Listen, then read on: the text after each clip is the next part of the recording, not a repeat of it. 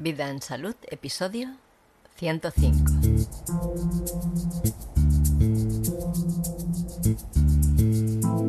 El interés de vacunar.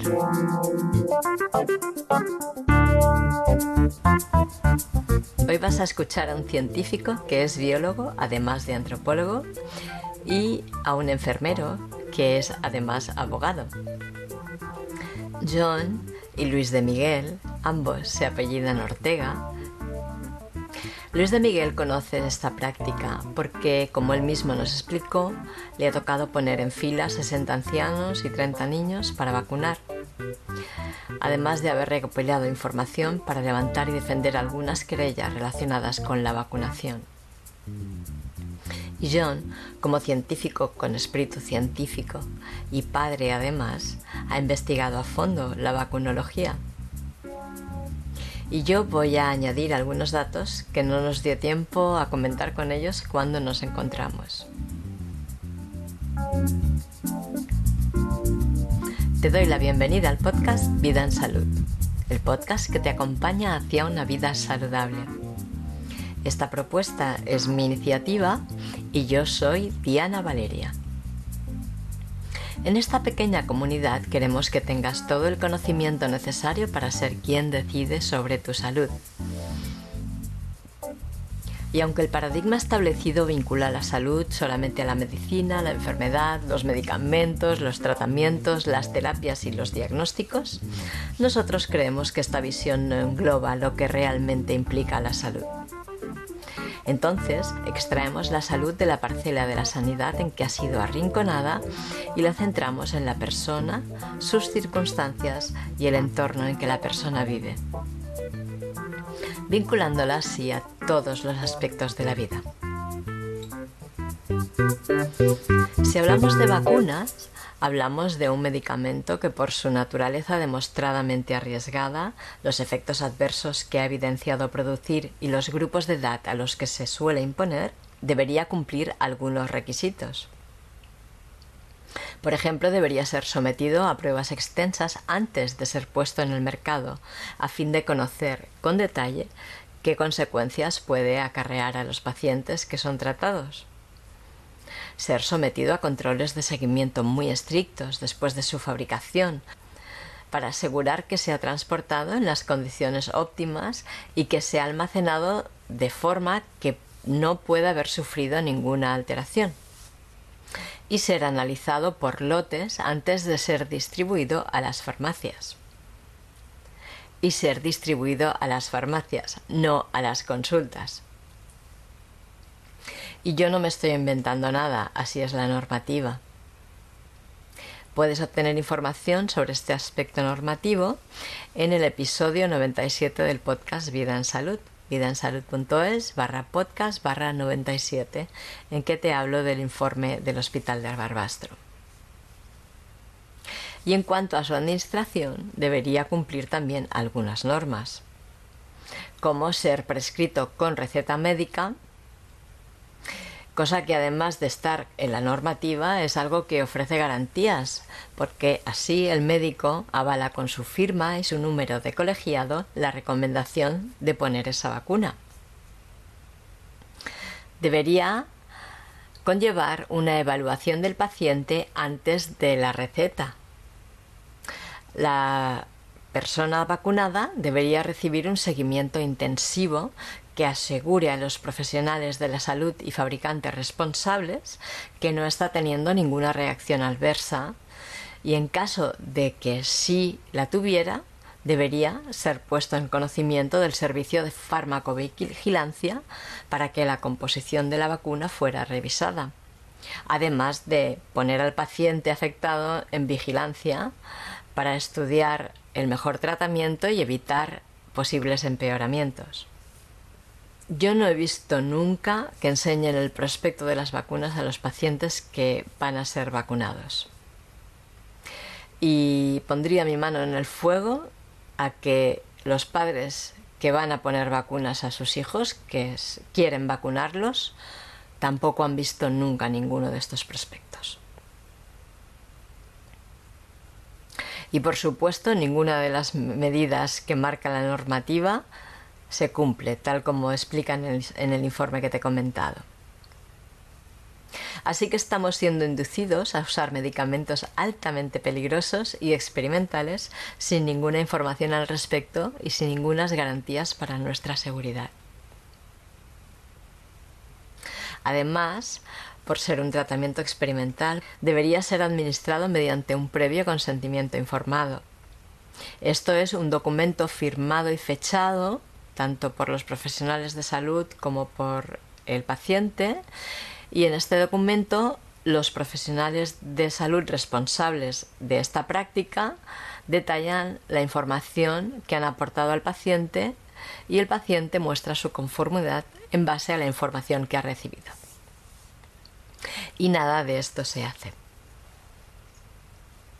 Es que las vacunas son, son unos medicamentos mmm, terribles porque tienen una cantidad de compuestos industriales enorme y además eh, unos, unos, lo que llaman virus atenuados, o sea, unas partículas de información biológica que ni siquiera se comprenden y se está jugando con ellas. Antes se, la, se las cultiva en células de tejido embrionario de diferentes animales, incluyendo también de, de fetos de humanos abortados también. Y entonces, ¿qué ocurre? Que estas, que estas células eh, de tejido embrionario em, emiten muchos retrovirus. Eso es una cosa común a cualquier célula en, una fase embrionaria. Y, si es una célula estresada como la que se encuentra en un cultivo de laboratorio, pues más todavía. Entonces hay una gran cantidad de retrovirus y es en, es, y es en esas condiciones en las cuales se hibridan de forma, digamos, antinatural los virus humanos con los virus animales y, y ya se crean, digamos que, quimeras, virus quiméricos que muy probablemente se salen de su función original, ¿no? Y, que no sabemos muy bien las consecuencias que tienen, ¿no? En principio, según varios investigadores, son virus bastante inestables, estos virus híbridos, y que es muy improbable que se transmitan, como dicen, a través del aire, de la tos y de tal, pero si te los inyectan con una jeringuilla en sangre, pues ahí sí que no, no te libras de ellos, ¿no? Y realmente ahí hay un, cóctel de sustancias y de virus y de cosas en una vacuna que, que además es completamente experimental, no es una medicación que realmente esté, esté testada con fiabilidad porque, porque, claro, estamos hablando de información genética que puede tener efectos a largo plazo y nada de eso está testado ni comprobado. Y es una práctica de riesgo, en general, la vacunación desde mi punto de vista. Desde el punto de vista, yo creo, de cualquier persona sensata. De hecho, estábamos hablando con Luis de Miguel Ortega el otro día y nos comentaba, y tiene razón. Al final también vemos que las reacciones adversas de las vacunas no las vemos por los estudios que ha hecho la farmacéutica para prevenirlo, sino por las consecuencias que van acreditando ellos mismos. Claro, claro. ¿Cómo sabemos que la vacuna de la hepatitis produce narcolepsia? No por los estudios que ha hecho la farmacéutica, sino porque se han encontrado una masa de niños que se quedan fritos por todos los rincones después de la vacunación. Y entonces es cuando ponen en el prospecto esta vacuna puede producir narcolepsia. ¿no? ¿Cómo sabemos que las vacunas producen autismo? No por los estudios que hayan hecho las farmacéuticas, sino por la experiencia vivida. Que un niño normal con dos o con seis años le pones una vacuna y al día siguiente está autista, está con una regresión autista. Estamos en un ámbito de desprotección y de abuso brutal. Acerca de las vacunas eh, antigripales de última generación, porque sí que realmente que, que, parece que hay una relación entre estas vacunas y parte de lo que ha sucedido. Bueno, lo que ha sucedido es complejo, ¿no? porque realmente se ha sesgado de tal manera la información a muchos niveles que, es, que no es fácil de analizar, ¿no? Nos obligan un poco a hacer de Sherlock Holmes y realmente han pasado muchas cosas, pero sí que parece que un factor bastante importante en esta mortalidad tan grande que hemos tenido, especialmente en residencias de ancianos en algunos países, sí que parece que está muy relacionada con la vacunación antigripal. Hay una, una reacción que se llama tormenta de citoquinas, que se, que se conocía ya, está descrita ya, y los síntomas que produce son indistinguibles de esto que llaman COVID-19, ¿no? y, que es muy probable que se haya desencadenado a través de, de esta vacunación antigripal de, de última generación. Hay un dato importante y es que desde que entran en acción las vacunas antigripales de última generación, en 2011 creo, cuando el H1N1, se empiezan a, las vacunas de la gripe en vez de cultivar en, células de mm, embrión de pollo se pasan a, cultivarse en células de embrión de gato y de perro que son mucho más ricas en coronavirus precisamente. Es, un tipo de cultivo mucho más rentable porque replica a mucha más velocidad los, virus cultivados y a partir de que aparecen estas vacunas ha habido un incremento en la incidencia y en la mortalidad asociada a gripe en los últimos 10 años y en las neumonías y en todo muy, muy grande. Esto hay gente que, ya lleva estudiándolo hace tiempo. Ah, bueno, además es otra cosa. Las células, para hacerlas eternas, pues claro, pasa una cosa, que coges una línea celular y la vas multiplicando, pero cada vez que divides esa célula va envejeciéndose. Llega un momento en que esa célula la puedes seguir dividiendo, pero es una célula vieja una célula hasta cierto punto por sí misma cancerígena, ¿no? Muy maltratada, ¿no? Entonces, necesitan, y no se puede dividir eternamente, necesitan convertir esas células en eternas y las eh, hacen un trabajo con adenovirus para mutarlas y hacer células aparentemente humanas pero eternas. No es una locura, una locura, porque no dejan de ser experimentos de científico loco, donde no asumen ni siquiera el riesgo que puede existir por esa locura. Se utilizaron células Vero, que son de riñón de mono verde, vieron que esas células Vero transmitían virus propios de los monos y que eran oncogénicos, respiratorios, graves. Entonces van jugando con la población cada año y esto es lo que nos tienen que contar los provacunas, ¿no? ¿Hasta qué punto tenemos la obligación de dejar jugar con nosotros, con nuestros hijos, con nuestros ancianos y asumir ese riesgo? Es, muy triste, sobre todo porque también hemos visto que las vacunas de la gripe, ¿cuál es la ventaja de la vacuna de la gripe? ¿Cuál es la eficiencia de la vacuna de la gripe? ¿Hasta qué punto económicamente, ni siquiera económicamente, es rentable la vacuna de la gripe? Porque los muertos están todos los años, independientemente de la vacuna, ¿no? Pues había un estudio muy interesante del British Medical Journal que estudiaba eh, cuánta gente que se vacunaba de la gripe era portadora del virus de la gripe. ¿Cuál era la protección real? ¿no? Tú te vacunas y se supone que si te has vacunado no tendrías que tener virus de la gripe en tu cuerpo. Debería estar aniquilado, ¿no? Entonces vieron que eh, el, el 5% de los vacunados eran portadores del virus de la gripe. No, el 3%. El 3%. El 3% eran portadores del virus de la gripe. Claro, y uno piensa, jo, si los vacunados solamente tienen el 3% el virus de la gripe, significa que la vacuna funciona en el 97% de los casos. En el 97% de los casos la gente no tiene el virus. Entonces, claro, vemos en el British Medical Journal vemos que el, 3% de la gente es portadora del virus de la gripe y el 97% está libre. Es una vacuna estupenda, ¿no? Pero ese mismo estudio analizaba cuánta gente no vacunada era portadora del virus de la gripe, el 5%. Es decir, que lo que pueden vender como una eficacia de la vacuna del 97%, si lo comparas con la gente no vacunada, es ridículo. La protección que te da la vacuna es absurda pasamos de un 3 a un 5%, ¿merece la pena vacunar a 2 millones de ancianos cada año sin ganar ninguna, ninguna ventaja en cuanto a muertes o en cuanto a ingresos, en cuanto a transmisión. No, ingresos sí que ganan los que las No, me refiero a ingresos hospitalarios. Ah, es decir, todos los años hay ingresos hospitalarios, todos los años urgencia se colapsa, independientemente de la tasa de vacunación, ¿no? Y luego tenemos esa sospecha si además supone un riesgo para los ancianos, ¿compensa ese, esa diferencia de un 2% de diferencia? Yo creo que no. Pero es que todo tampoco... Porque además hay otra cosa. Cuando te ponen la vacuna de la gripe, te la ponen para tres o cuatro serotipos de ese año. Que es algo que unos científicos piensan que es lo normal. Es lo que va a pasar. Pero que a veces muchas veces fallan. Y que además estás dejando fuera de esa vacunación otros serotipos que también te pueden provocar la gripe. es tan absurdo. Todo esto suponiendo que fuera verdad. Todo, esto, suponiendo que fuera verdad y que pueda servir de algo, ¿no? Sí. Eh, hay una que cosa fuera muy... verdad sí. que los virus son tan peligrosos y si fuera verdad que Sí. to- todo este montaje si fuera Claro, verdad. claro. Es que ni siquiera lo. Claro, eso es lo curioso, ¿no? Que es que además no tiene ningún sentido, no, no, no, no hay ninguna explicación.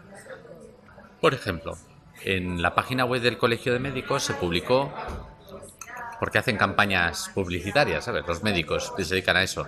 Se publicó que la vacuna de la, de la meningitis era muy necesaria, ¿no? Y se publicó en la página de médicos y pacientes, creo que se llama la cosa esta que publican los médicos ahí en, en la OMC. Entonces, en médicos y pacientes se publicaba que en España había mil casos de meningitis al año, cuando la realidad es que son 170. Y hablaban de una tasa de mortalidad de entre el 10 y el 20%, cuando en realidad es entre el 2 y el 4%. Y que si son 170 casos entre 2 y 4%, estamos hablando de 4 o 6 muertos al año. Eh, hablaban de la necesidad de la vacuna para evitar esos muertos, pero miramos las cifras de los muertos y son niños menores de un año y personas mayores de 65 años. Con lo cual, se va a poner una vacuna para evitar muertos en una población que no está sujeta a mortalidad, que son los niños de 12 años. Es decir, que aunque vacunemos a todos los niños de 12 años, los niños de un año se van a seguir muriendo de meningitis, uno o dos al año, y los mayores de 65 van a seguir muriéndose de meningitis. Claro. Qué absurdo, Pero hay ¿no? más niños de 12 años que de uno y que de... Sí, claro, pero es puro negocio, porque dices, eh, planteaban como motivo de la vacunación de la meningitis el, ahorro económico. Entonces miramos los datos y decían, el coste sanitario de todos los casos de meningitis supone un millón y medio de euros al año. Con las vacunas ahorramos dinero. Primero, no vas a ahorrar ni un, caso, ni un solo caso de meningitis, porque estamos diciendo que los casos graves son en niños y en ancianos. Dos, estás vacunando de una meningitis concreta, de unos serotipos concretos. Estás obviando las meningitis químicas, las meningitis de tipo alérgico, las, bacterianas, las por hongos, las... Y dices, ¿con esto que vas a poner a los niños? ¿Pretendes ahorrarte un millón y medio de euros? Que no lo vas a ahorrar. ¿Cuánto cuestan las vacunas para vacunar a todos los niños de 12 años? Cuatro millones. ¿Dónde está el ahorro? ¿Dónde está el ahorro? O sea, es todo una detrás de otra este tipo de argumentos. Los que quieran vacunas que se las pongan y si nos queréis enseñar mm, las fichas técnicas o la seguridad o lo que quieran, nos las enseñáis, ¿no? Estamos cansados ya de ver propaganda de esas, ¿no? Que la vacuna de la gripe segura con el polisorbato y el escualeno y... Enséñame un solo estudio científico que diga que el escualeno pinchado es seguro. Uno solo. Que la vacuna de la gripe es genial. Enséñame un solo estudio científico de que la vacuna del, vein- del 20 al 21, es decir, la que viene, es segura. Porque es que no hay ni siquiera un estudio científico de que la vacuna anterior ya haya sido segura. Y el mensaje muchas veces es muy confuso porque dicen la vacuna de la gripe es segura. ¿Qué vacuna de la gripe? Claro, porque cada, cada, cada año es una diferente. Claro. ¿Qué estudios se hace cada año? Ninguno. Ni se hace seguimiento tampoco. ¿Qué seguimientos se hacen? Ninguno. Farmacovigilancia, ninguno. Eh, ¿Qué ayudantes tienen la de este año y la del año anterior? No sabemos en qué cantidades están esos ayudantes en el año anterior o en este año. ¿no? ¿Qué cultivos han utilizado? Porque hasta hace muy poco se utilizaban cultivos de huevo. Pero daban problemas de alergia. Y entonces empezaron, el año pasado se empezó a hacer cultivos de, de- de células de perro. Y entonces están teniendo problemas con el coronavirus. ¿Y el próximo año qué va a ser? ¿Qué célula van a usar? Unas que sean más seguras, como las de fetos. ¿Y qué seguridad tenemos con las células fetales? ¿no? Los estudios que hay publicados dan como mínimo como para sospechar, porque realmente con qué intencionalidad se, se reactiva el virus de la gripe de 1918, que supuestamente dicen que mató a 50 millones de personas. Ahí está publicado en 2005 que se cogió de un cuerpo congelado en Alaska, se rescató, digamos, este virus y se reprodujo en laboratorio y luego hay varios estudios eh, también publicados de cómo se experimentó, se inyectó este virus en cerdos, o sea, unas prácticas que, si realmente fuera verdad que ese virus había, había matado a 50 millones de personas, sería como mínimo un poco arriesgado reactivarlo, ponerse, ponerse a inyectarlo en cerdos, no sé, serían como prácticas Y esto se ha hecho. ¿Por qué se ha hecho?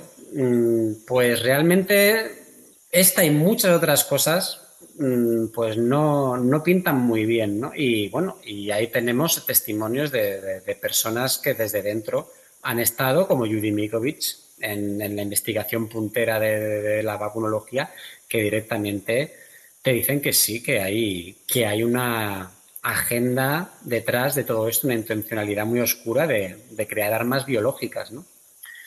Entonces me temo que, sí, que, es muy probable que, esto se haya hecho así de forma intencionada, pero por suerte pasa desde mi punto de vista, mm, ocurre como ocurrió con la ingeniería genética, que se basa en un paradigma biológico que no es, no es cierto. Entonces, por mucho que se ponen, no consiguen realmente crear un arma biológica que sea propagable en la manera de, que nos dicen, ¿no? Yo creo que más bien que si realmente han creado un arma biológica, los principales afectados han sido aquellos a los que se la han inyectado eh, a través de, las vacunas. Sí, eh, tiene mucho sentido esto. Que parece ser que, que el origen de esa pandemia fue en el ejército de Estados Unidos en la Primera Guerra Mundial, que fue el primer ejército en la historia que fue masivamente vacunado. O sea, el, todo el ejército se obligó a todos los soldados a vacunarse, pues de, además de las vacunas de la época, que, que estaban desarrolladas con unos procedimientos que hoy en día cualquiera se llevaría las manos a la cabeza, ¿no? directamente se inyectaban virus supuestamente inactivados con formaldehído, lo cual no tiene mucho, mucho sentido biológico. ¿no? Y a todos estos se les inyectaron estos virus inactivados con, con formaldehído, inactivados entre comillas. Eh, y ese fue el origen de, la famosa gripe de 1918. La que llaman la gripe española. La que llaman la gripe española porque, porque España, fue un país que la declaró, porque los demás países estaban en guerra y no declaraban la, la epidemia. Claro, sí, sí. Eh, pero es que solo por, por, el tóxico que le pusieron en la inyección aquella, los soldados ya tenían para ponerse bastante enfermos. En principio, una vacuna debería contener solo un virus. Pero no contiene solamente esto. Inyectan además sustancias que están destinadas a producir la reacción autoinmune que buscan con la vacuna. Y estas sustancias no son más que venenos para que el cuerpo reaccione a ellas.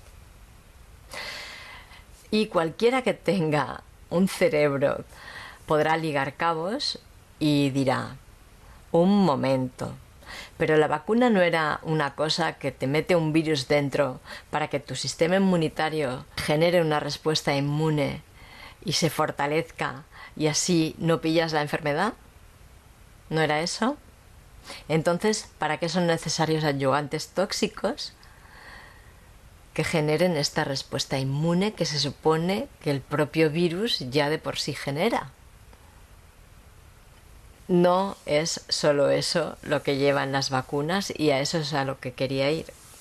Junto con la vacuna pueden ser inyectados en el cuerpo metales, por ejemplo, como el mercurio. El mercurio es un metal tóxico para todos los mamíferos. Como podrás ver en un artículo científico que te dejo enlazado en las notas del programa vidaensalud.es barra podcast barra 105. Y cuando le dicen a los padres que van a poner la triple vírica, por ejemplo, a sus bebés de seis meses, no les informan de que van a ser inyectados con mercurio. Y los que defienden la vacunación dicen que la cantidad de mercurio que hay en las vacunas es tan poca que no afecta. Y bueno, es que los minerales están todos en la naturaleza. Incluso forman parte de nuestra propia composición. Estamos acostumbrados a convivir con ellos y nuestro organismo sabe cómo gestionarlos. Pero es que resulta que el mercurio que contienen estas vacunas no es un mercurio orgánico como el que tenemos en nuestro cuerpo o como el que está en la naturaleza. Se trata de nanopartículas de mercurio que son partículas extremadamente pequeñitas y son metidas mediante una inyección en el cuerpo de un bebé que todavía no ha desarrollado una capacidad de dar una respuesta inmune. Y además es inyectado. Esto quiere decir que se salta todas las barreras de protección que tiene el propio organismo, como las mucosas, la saliva, los jugos gástricos, la microbiota de la piel, la microbiota ocular, la cera de los oídos. Se lo ponen en una vacuna directamente dentro del cuerpo. Y como son partículas muy pequeñitas, se adhieren a las moléculas orgánicas que viajan por todo el cuerpo. Se filtran por los poros y barreras por corporales e incluso traspasan la barrera hematoencefálica, instalándose en el cerebro. Verás, el organismo, cuando encuentra un tóxico, intenta eliminarlo en el momento, pero si no puede en ese momento, como es el caso de un bebé que todavía no ha desarrollado una respuesta inmune, o como es el caso de un anciano que está desgastado y debilitado, va a coger ese tóxico y lo va a almacenar en moléculas de grasa para poder eliminarlo cuando el cuerpo esté disponible para hacerlo. ¿Y qué pasa? Que nuestro cerebro es grasa. Y si esas partículas, esas nanopartículas traspasan la barrera encefálica, van a preferir almacenarse en el cerebro que en otros lugares. ¿Y crees que se ha molestado alguien en investigar qué consecuencias tiene la presencia de nanopartículas de mercurio en el cerebro de un bebé de seis meses? No, Nadie lo ha investigado hasta el momento. Pero sí que se sabe que han encontrado restos de estas nanopartículas en el cerebro de los animales a los que se les han inyectado, usando la misma composición que se usa en las vacunas. Y se ha comprobado que se instalan en el cerebro y que además persisten durante décadas allí. La realidad es que cada vez hay entre los niños más trastornos de tipo neuronal. Cada vez más niños son diagnosticados de TDAH o TDA. Cada vez tenemos más niños que son difíciles de gestionar por su irritabilidad. Cada vez hay más niños con alguna uh, síntomas de regresión dentro del espectro autista. Cada vez hay más niños con asma. Tenemos niños con convulsiones. Y las enfermedades autoinmunes crecen exponencialmente. Porque hay un fenómeno que se llama mimetismo molecular. Y si escuchaste el episodio 104, John nos explica claramente que de hecho lo que han querido llamar virus forma parte de nuestro propio ADN. Que estamos hechos de esos virus que nos quieren vender como terribles enemigos. Entonces, al inyectar en el cuerpo de un niño o de un anciano material genético que le es propio, envuelto o camuflado entre potentes tóxicos, parece ser que se genera una respuesta inmune que se llama mimetismo molecular. Esto es, que el organismo se confunde y genera respuestas defensivas contra su propio material genético, provocando lo que conocemos como enfermedades autoinmunes. Te dejo unos cuantos enlaces científicos que explican lo que es el mimetismo molecular y de qué manera se manifiesta.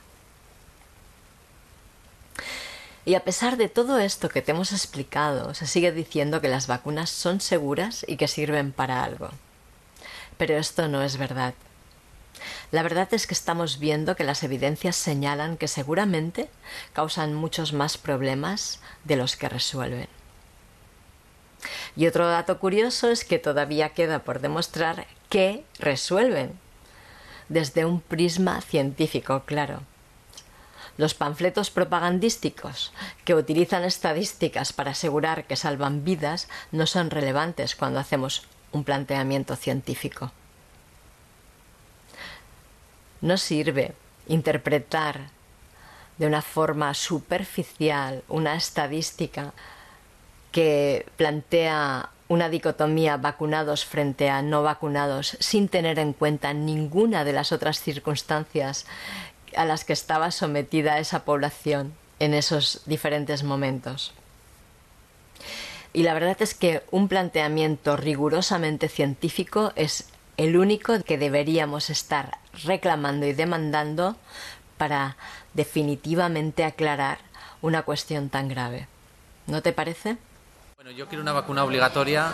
Eh, me gustaría vacunar a cualquier persona que se me antoje, aunque se muera, pero como soy muy cobarde voy a dejar que me lo diga la Comisión Europea. Y cuando la Comisión Europea me diga que la vacuna se puede utilizar con todas las garantías jurídicas y no me van a meter en la cárcel, yo voy a pichar a todo el mundo que se me antoje. ¿no? Eso es lo que están esperando con la Comisión Europea. No importa quién quede lesionado, quién no importa se muera, nada, no importa Es más, es- está habiendo negociaciones entre el gobierno español, la Unión Europea y todos los gobiernos con las farmacéuticas para eximirles de responsabilidad. Sí, sí. Es el colmo del despropósito, porque al final la vacuna la pagamos nosotros, porque es dinero público. Pagamos vacunas que no queremos, pero las La pagamos a la fuerza. la investigación la pagamos nosotros. La distribución y el pinchado lo pagamos nosotros. Las lesiones, las muertes, las pagamos también nosotros. ¿Qué paga la industria? ¿Qué pagan los políticos? Nada. Los No, responsables, los auténticos responsables es que No es que pagan es nada. lo más perverso que he escuchado nunca. Es muy perverso, mucho, mucho. Yo me invento una vacuna, yo la pongo en el mercado, yo la pincho y me importa una me importa una porquería lo que pasa. Es muy fuerte. Y, y que además que no lo veamos, que no lo estemos viendo. Pues no lo vemos. No, nosotros sí, Sí. pero que no se esté viendo. Lo importante es contarlo. Lo importante es contarlo, repetirlo, repetirlo y repetirlo. sí, sí, sí. ¿no? Que no se quede en un debate vacío decir es que las vacunas son peligrosas. No, no, no. Todo para mover el dinero público hacia donde lo quieren llevar. O sea, nuestro dinero. Yo De esto no se trata. Ahora quieren una vacuna para el coronavirus. ¿Por qué no, en lugar de una vacuna, por qué no ocho? Y que sea el consumidor el que elija la que le parezca más segura, o la que le parezca más barata, o la que le parezca más ética. ¿Por qué no ocho vacunas distintas y elegimos nosotros? ¿Por qué eligen ellos? Vamos a vacunar a toda la población con una vacuna para combatir un, un virus, supuesto virus, que mata a un 0,001% de la población. O sea, y, luego otra cosa, dice, la mayor parte, la inmensa mayoría de la gente se sobrevive al coronavirus y a pesar de que sobreviven necesitamos una vacuna para seguir sobreviviendo. Mira, contamos nosotros que el, cultivo de estas vacunas para el coronavirus iba a ser con células fetales y se nos criticó por eso, ¿no? Que no era verdad, que era exagerado, que además no quedan nunca restos, cosas por el estilo. Pero es que si vas a las páginas web de las empresas que están fabricando las vacunas, lo están reconociendo, que están utilizando células fetales. Nos hemos enterado que el día, 10 y- el día 15 de julio del 2020 la Comisión Europea aprobó la modificación del reglamento. Y el día 17 lo publicó en el diario oficial de la Unión Europea. Eh, Esto ha ocurrido y no se ha enterado nadie. Es más, he hablado con gente del Parlamento Europeo esta misma semana y no sabían nada de esto. No sabían que esa directiva ya se había aprobado, ese reglamento. Eh, no tenían ni idea, ni la más remota idea de que esto se había, se había aprobado. Ninguno de los siete grupos parlamentarios que participaron en este proyecto monstruoso dio ni la más mínima señal de proteger a los ciudadanos. Y además ahora se hacen los locos y dicen que no se han enterado. Pues todos favorecieron este reglamento se haya aprobado a escondidas, pero tan escondidas que incluso cuando les pides información a la Comisión Europea no te contestan. Y, lo más importante es que esto lo hacen a escondidas para que no podamos decir que no. No solo no hace falta cumplir con los requisitos, es que no hace falta ni siquiera notificarlos. Lo que está diciendo aquí es que nada, absolutamente nada, va a indicar a los consumidores de ningún riesgo. No hace falta notificar en el embalaje nada. Por ejemplo, imaginaos que hay una vacuna que ha salido mal. Y dice, bueno, pues vamos a destruir esos viales. No hace falta notificar nada. Vamos a borrar las huellas. No vamos a notificar ni en el embalaje, ni en el etiquetado, ni en el almacenamiento, ni en el transporte. Cuando llevemos los viales de un país a otro, no hay que notificar. No hay que buscar un, transporte especial ni notificar que llevamos ahí eh, organismos genéticamente modificados.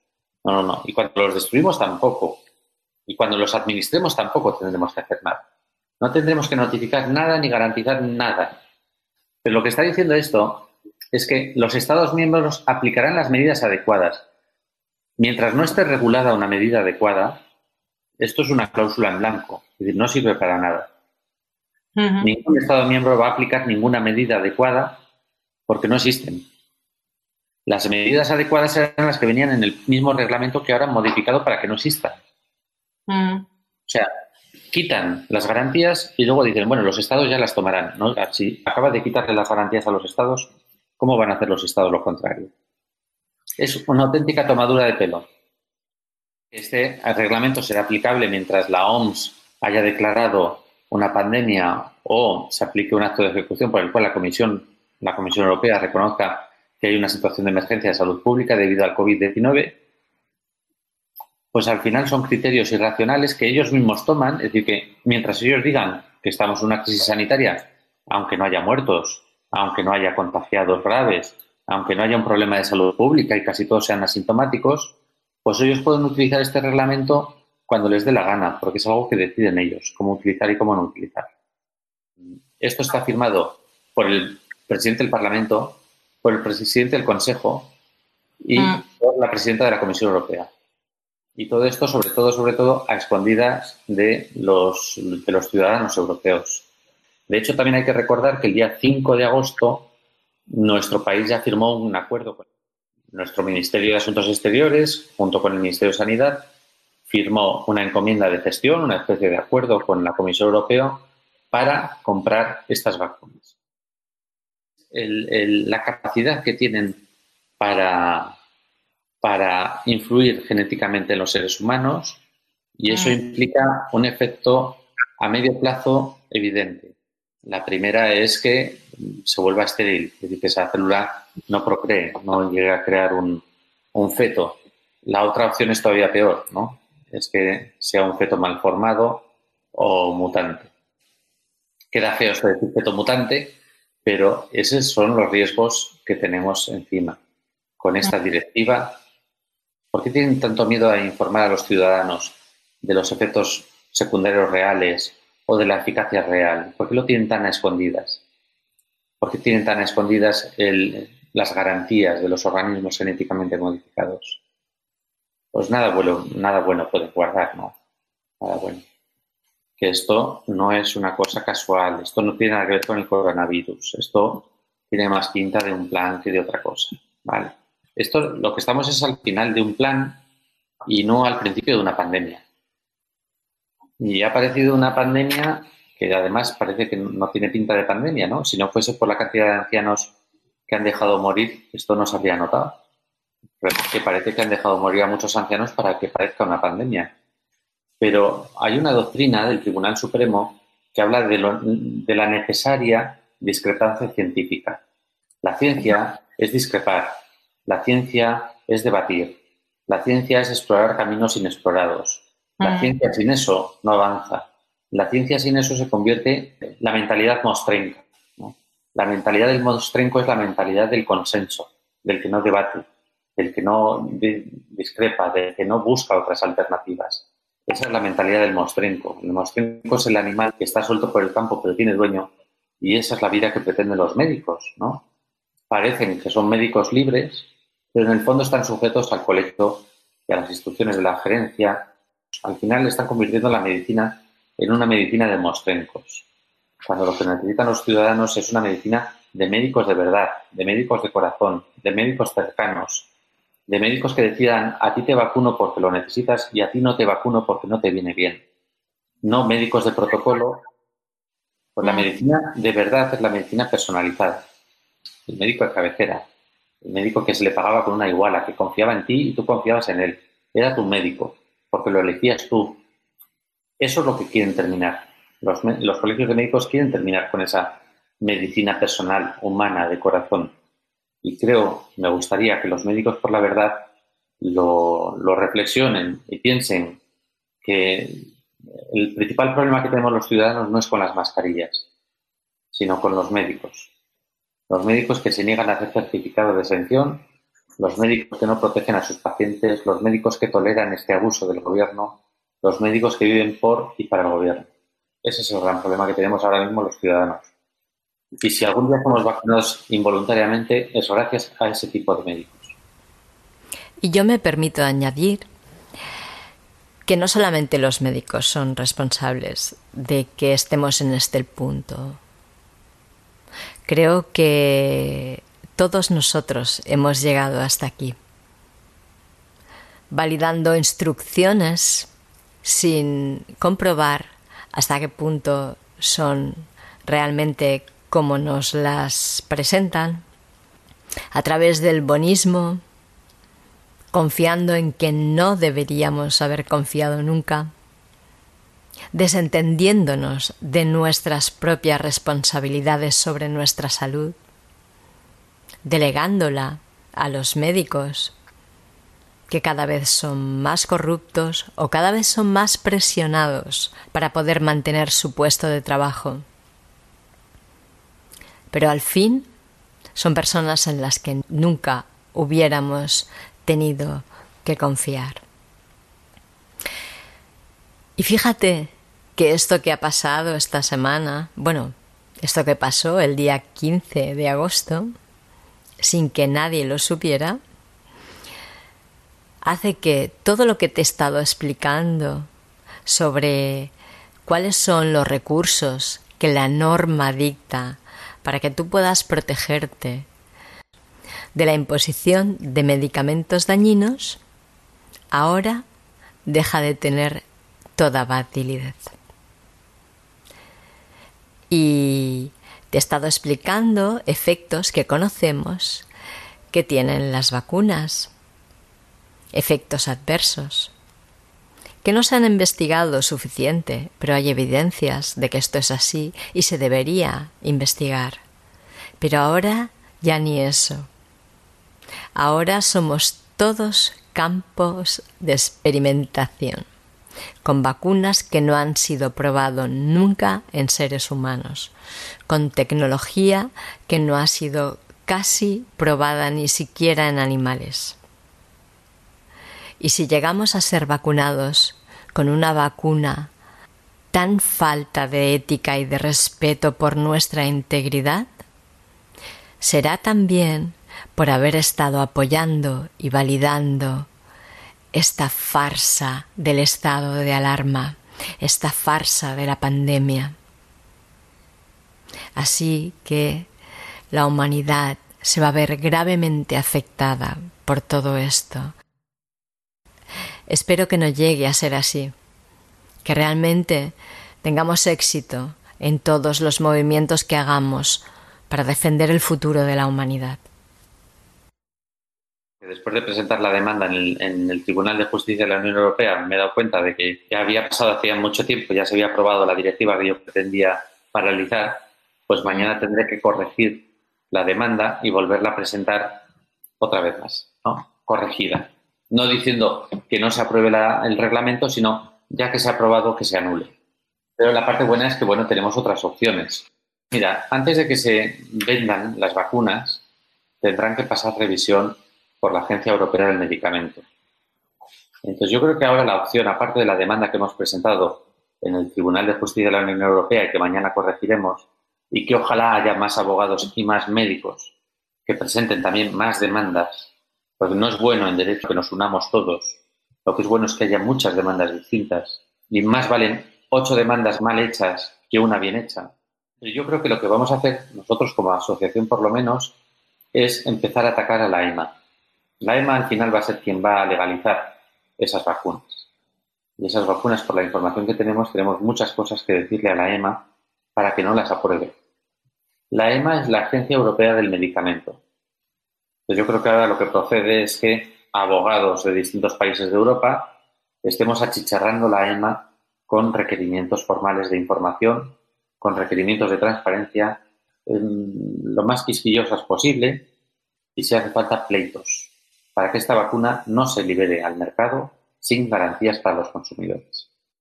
ponerle a la EMA las cosas muy difíciles para aprobar una vacuna y al final si la aprueban, de alguna manera también la EMA asume una responsabilidad. E incluso llevar a pleitos. Llevar a pleitos no para ganar, pero como digo, aquí no estamos jugando para ganar, sino llevar a pleitos para ralentizar y hacer muy difícil el trabajo. De hecho, la pandemia ya ha pasado. Suecia ya dice que ha terminado la pandemia, que todavía hay vías abiertas de pelea, que todavía podemos hacer muchas cosas y que aquí estamos para seguir peleando. ¿Y sabes qué? Es muy importante que compartas este episodio. Toda Europa tiene que saber a qué nos estamos exponiendo. Y toda Europa tiene que poder reaccionar. Porque el SARS-CoV-2 no es más que un producto creado por mentes muy perversas para engendrar el miedo y dominarnos a través de él.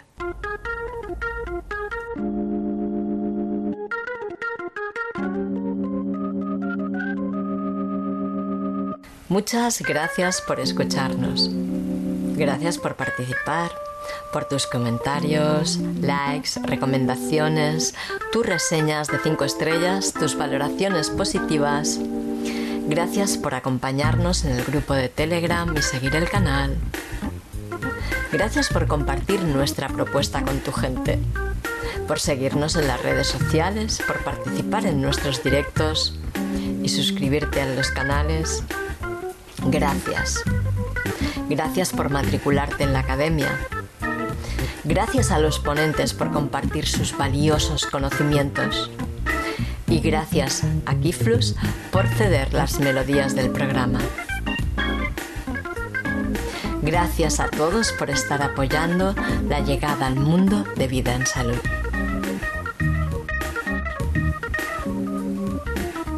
Si quieres mantenerte en contacto con nosotros, puedes suscribirte al canal de Telegram Noticias Vida en Salud o al grupo de Telegram Vida en Salud.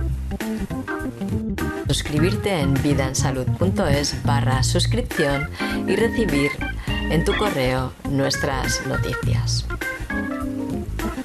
Si quieres conocer lo que te ofrecemos en la academia, date una vuelta por vidaensalud.es barra academia. Nos encontramos en el próximo episodio. Que tengas muy buenos días y excelentes noches. Hasta la próxima.